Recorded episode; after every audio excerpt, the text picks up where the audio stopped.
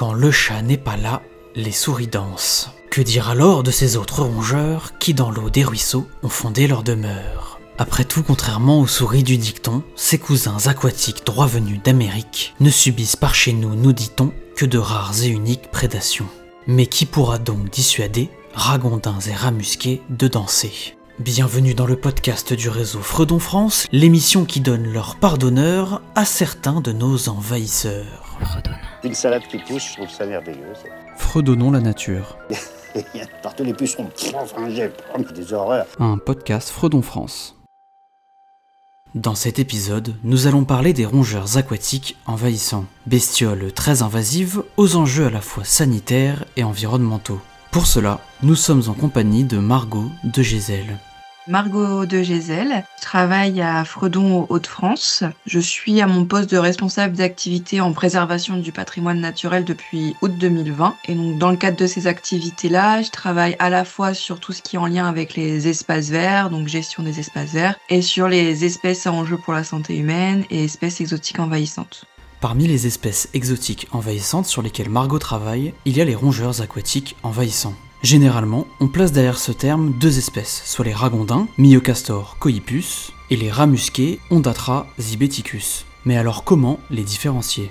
Déjà, concernant le rat musqué, c'est une espèce qui est plus petite que le ragondin. Il fait entre 0,7 et 1,8 kg à peu près. Il va mesurer euh, 30 cm sans la queue. La queue, elle peut mesurer jusqu'à 30 cm également. Sa couleur, elle est plutôt euh, châtain et euh, il peut y avoir du brun grisâtre au niveau du, ventre.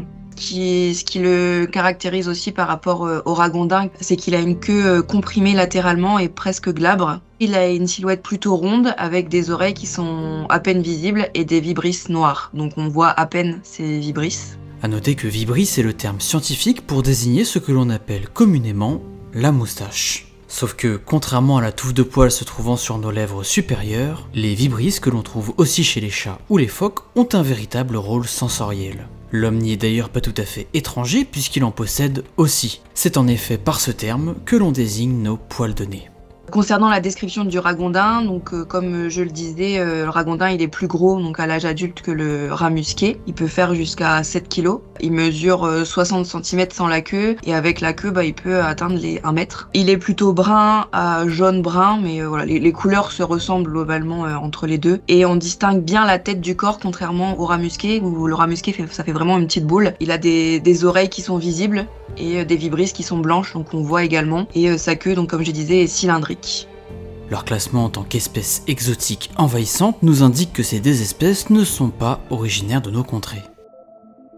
Le rat musqué, il est euh, plutôt euh, originaire d'Amérique du Nord et le ragondin d'Amérique du Sud. Et euh, ils ont été introduits en France, notamment pour l'exploitation de leur fourrure. Dans les années, pour le rat musqué, ça doit être dans les années 20 et pour le ragondin dans les années euh, 1880. Il y a eu à la fois des échappées d'élevage, donc in- indirectes, et puis bah, quand les élevages ils ont fermé, certains élevages ont relâché les, les animaux dans la nature.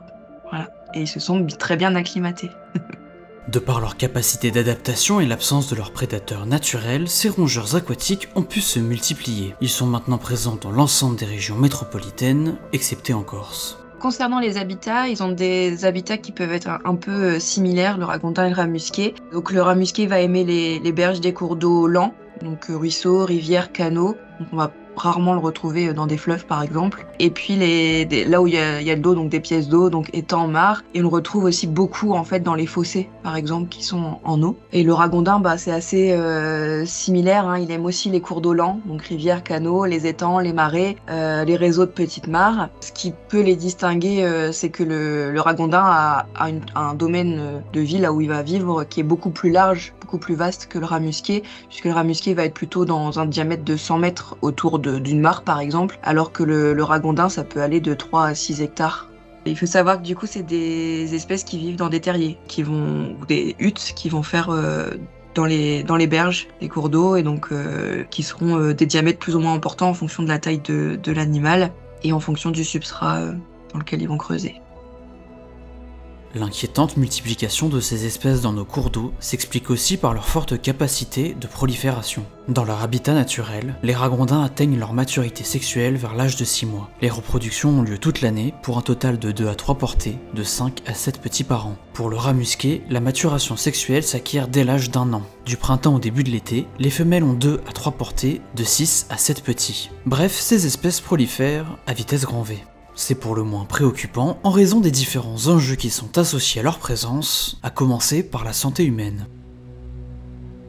Concernant la santé humaine, que ce soit le rat musqué ou le ragondin, on va avoir le même enjeu. Donc ce sont des rongeurs et comme la plupart des rongeurs, ils sont porteurs euh, sains de maladies contagieuses pour l'homme, qui sont aussi des maladies qui sont contagieuses pour le bétail et les animaux, domestiques. Donc par exemple, on a euh, la leptospirose, qui est euh, une maladie à répartition mondiale, hein, qui peut être bénigne dans certains cas, mais qui peut entraîner des complications très importantes avec des insuffisances rénales et des, des problèmes jusqu'à la mort en fait hein, si c'est pas pris à temps et si bah on est plus sensible que d'autres hein, on n'a pas tous le même système immunitaire. Et donc cette maladie là ils la transmettent via leurs urines. Donc ça passe euh, par les muqueuses de l'homme. Donc par exemple un, lac qui est euh, envahi euh, par des ragondins et où il y a des activités nautiques dedans ben ça peut avoir un risque important pour pour la santé humaine. Mais pas que hein, ça peut être aussi des des agriculteurs qui sont dans des zones humides des maraîchers des des égoutiers enfin c'est toute personne qui peut être dans des milieux où on trouve des, rongeurs, et notamment les rongeurs aquatiques envahissants.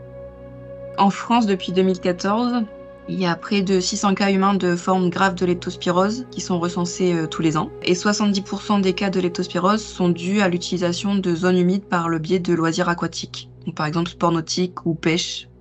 Outre l'aspect sanitaire, la prolifération de ces rongeurs aquatiques a aussi un impact sur les écosystèmes. Donc au niveau euh, de l'environnement, ben, il y, a, y, a, deux, deux choses. Euh, déjà, ils ont un régime alimentaire euh, herbivore, donc ils vont consommer euh, énormément et en abondance des espèces de flore locales. Alors, ça va pas forcément avoir d'impact si ça reste des espèces qui sont également présentes en grande quantité, mais ça peut devenir problématique quand ils consomment des espèces protégées ou des espèces patrimoniales. Donc, par exemple, le roseau commun ou ce genre de choses où ça peut complètement déstabiliser l'écosystème, puisque bah, c'est une espèce qui est primordial pour le, pour le fonctionnement de ces écosystèmes-là. Ils peuvent également s'attaquer à la faune aquatique. Il y a eu euh, des cas, par exemple, que le, rat musqué avait euh, mangé de l'onodonte, qui est euh, une espèce de moule, et ça déséquilibre l'écologie de l'endroit où il a fait cette prédation, puisque l'onodonte fait partie du cycle de reproduction de la bouvière, qui est un petit poisson d'eau douce, qui est une espèce considérée comme menacée à l'échelle de la France et à l'échelle de l'Europe. Ensuite, sans euh, études scientifiques, il y a des, piégeurs sur le terrain qui ont signalé que quand il y avait euh, lutte contre le rat musqué et le ragondin, surtout le ragondin en Pays de Loire, ils voyaient que le campagnol amphibie revenait. Bah, c'est une espèce euh, indigène qui est souvent menacée. Donc il n'y a pas d'études scientifiques qui le prouvent, mais c'est une observation de, terrain qui est, je pense, à regarder de plus près. À cause des terriers qu'ils creusent le long des cours d'eau, les ragondins et rats musqués augmentent les risques d'inondation, mais aussi d'effondrement des berges et des infrastructures hydrauliques. Leur impact économique ne s'arrête d'ailleurs pas là. Ce sont des, espèces qui, en période où euh, bah, la végétation est moins importante sur les bords de cours d'eau, etc., ou quand la population de rats ou de ragondins est très importante, peuvent s'attaquer aux cultures donc surtout en hiver et en début de printemps. Donc le rat musqué par exemple euh, en milieu maraîcher ça peut être une vraie catastrophe. Il peut également s'attaquer à des céréales et pareil pour le pour le ragondin. Le ragondin il peut même manger euh, des pommes. Il hein. faut savoir que tous les jours il consomme 25 à 41% de son poids, ce qui représente environ 1,9 kg de plantes ingérées par jour pour un animal de 6,4 kg. Donc c'est très important. Il y a une étude euh, en 2016 de Forestier qui a estimé que chaque ragondin consomme environ 30 euros de culture par an, ce qui correspond à 0,12 hectares de prairies.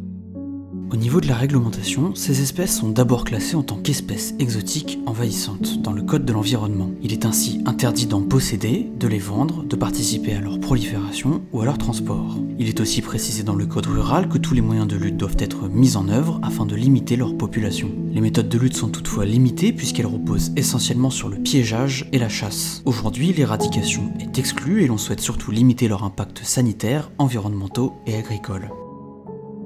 En Haut-de-France, on a eu plusieurs réunions avec euh, plusieurs gestionnaires, et notamment les gestionnaires d'un site touristique où il y a un lac, où ils ont des problèmes de ragondins. Donc pas forcément ramusqués, mais surtout ragondins. Et donc ils nous ont euh, raconté que euh, les touristes, ils appréciaient beaucoup le ragondin parce que souvent il était confondu avec le castor. Et à deux pas du lac, il y a une boulangerie. Et donc les touristes vont chercher du pain et nourrissent les ragondins. Donc les populations de ragondins se portent super bien. je pense même qu'il y a certains animaux qui sont obèses. Hein. Et euh, donc la population se développe à fond, et les autres animaux en profitent aussi, sauf que le pain, bah, c'est pas du tout dans euh, le régime alimentaire euh, des, animaux, hein. donc ça peut les rendre malades et dépendants de l'homme. Et puis bah, le site, il y a des activités nautiques, de la baignade, et ils ont été confrontés à de grosses problématiques sanitaires liées à la qualité de l'eau. Et en fait, après plusieurs études, ils se sont rendus compte qu'il y avait énormément de pain dans le fond du lac, parce qu'en fait les personnes donnaient tellement de pain que bah, les animaux ne mangeaient pas tout, même les ragondins, et ils ont repêché 3 à 4 tonnes de pain le fond du lac. Et le pain, c'était la cause de la mauvaise qualité de l'eau, du développement des bactéries dans l'eau.